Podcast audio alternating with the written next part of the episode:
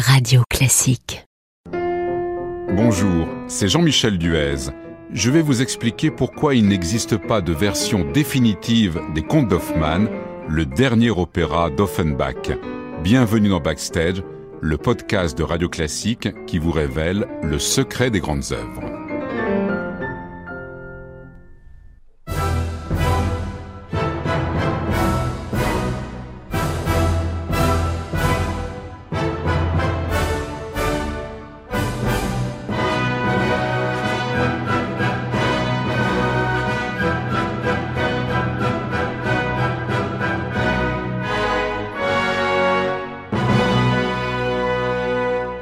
En ce 18 mai 1879, Offenbach organise dans son appartement du boulevard des Capucines à Paris l'un de ses vendredis de Jacques, moments musicaux toujours très prisés et très attendus.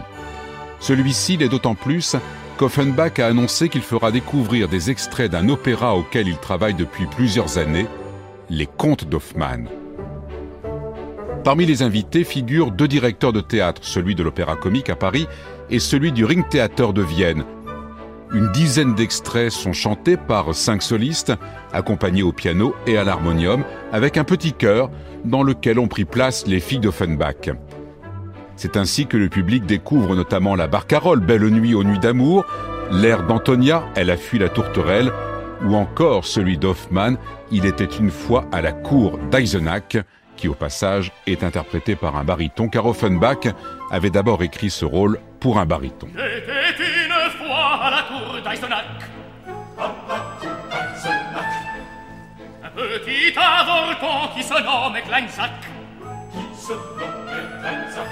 Il était coiffé d'un colbac et ses jambes, ses jambes faisaient. Flic-flac, flic-flac, flic-flac, flic-flac, flic-flac.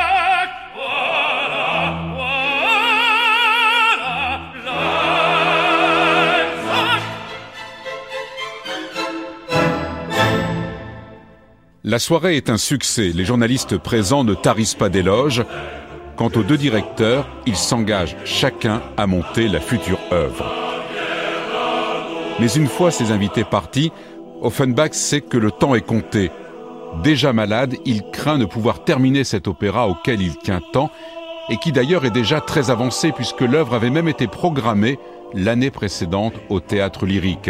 Mais voilà, le théâtre avait fait faillite et Offenbach avait dû se résoudre à attendre des jours meilleurs jusqu'à cette fameuse soirée de mai 1879 où il emporte donc l'adhésion des deux directeurs présents. Toutefois, entre Paris et Vienne, il faut choisir. Alors ce sera Paris et l'Opéra Comique pour une première fixée au 5 janvier 1881. Au Dieu de quelle ivresse Le directeur du comique, Léon Cavallo, homme exigeant et interventionniste, est fidèle à sa réputation. Il exige que le rôle-titre soit confié au meilleur chanteur de la troupe, un ténor, et c'est ainsi qu'Hoffmann va changer de tessiture. et.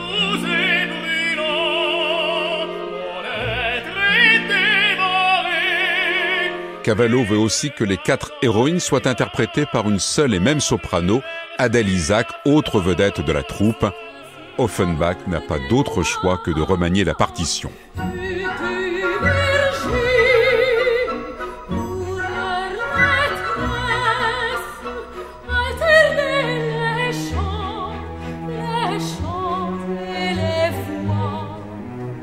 Nous sommes alors en août 1880.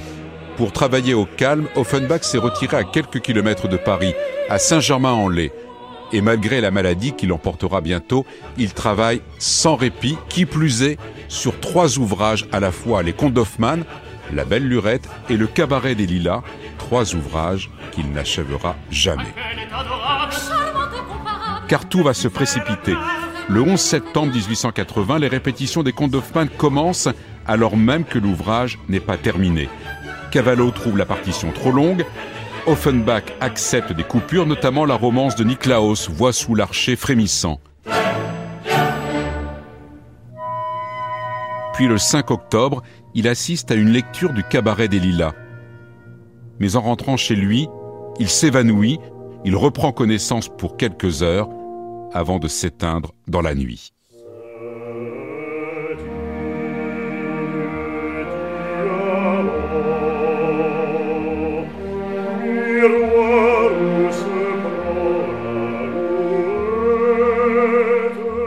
Les répétitions des contes d'Hoffmann sont bien évidemment suspendues, mais la décision est prise de maintenir l'œuvre à l'affiche.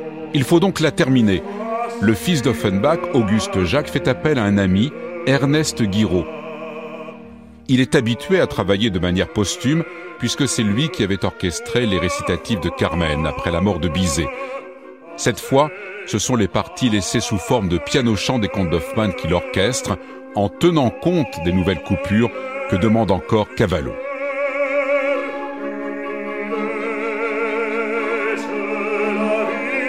La générale a lieu le 1er février 1881 et lorsque le rideau tombe, Cavallo est effrayé.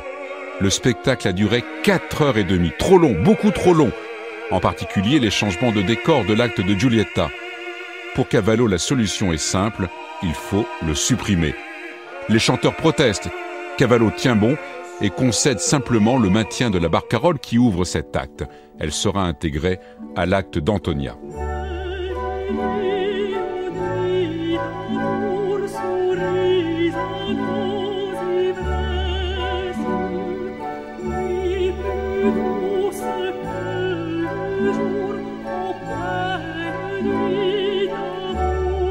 C'est ainsi que le soir de la première, le 10 février, le tout Paris venu rendre hommage à Offenbach découvre un ouvrage amputé d'un acte. Malgré les bouleversements de dernière minute, la soirée est un triomphe, la barcarolle est bissée, tout comme l'air d'Olympia, les oiseaux dans la charmille.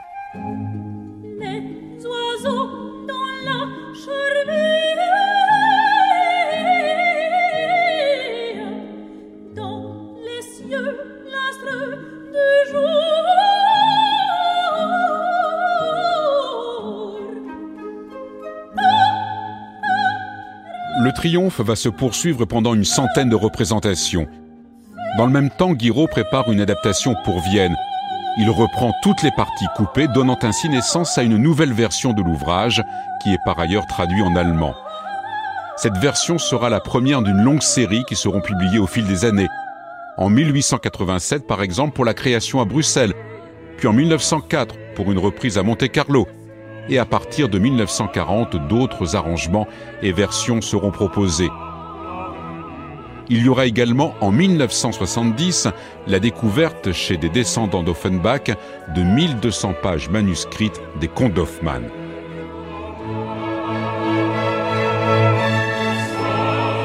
Quelles que soient les versions réalisées au gré des révisions et des découvertes, les contes d'Hoffmann restent l'une des plus grandes œuvres d'Offenbach.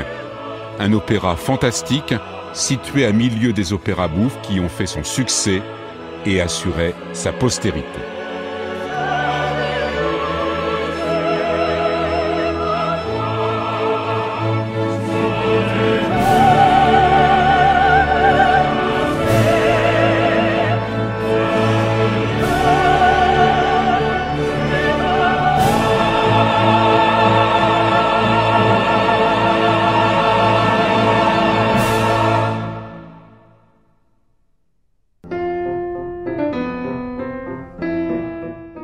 Backstage, le podcast de Radio Classique qui vous révèle le secret des grandes œuvres.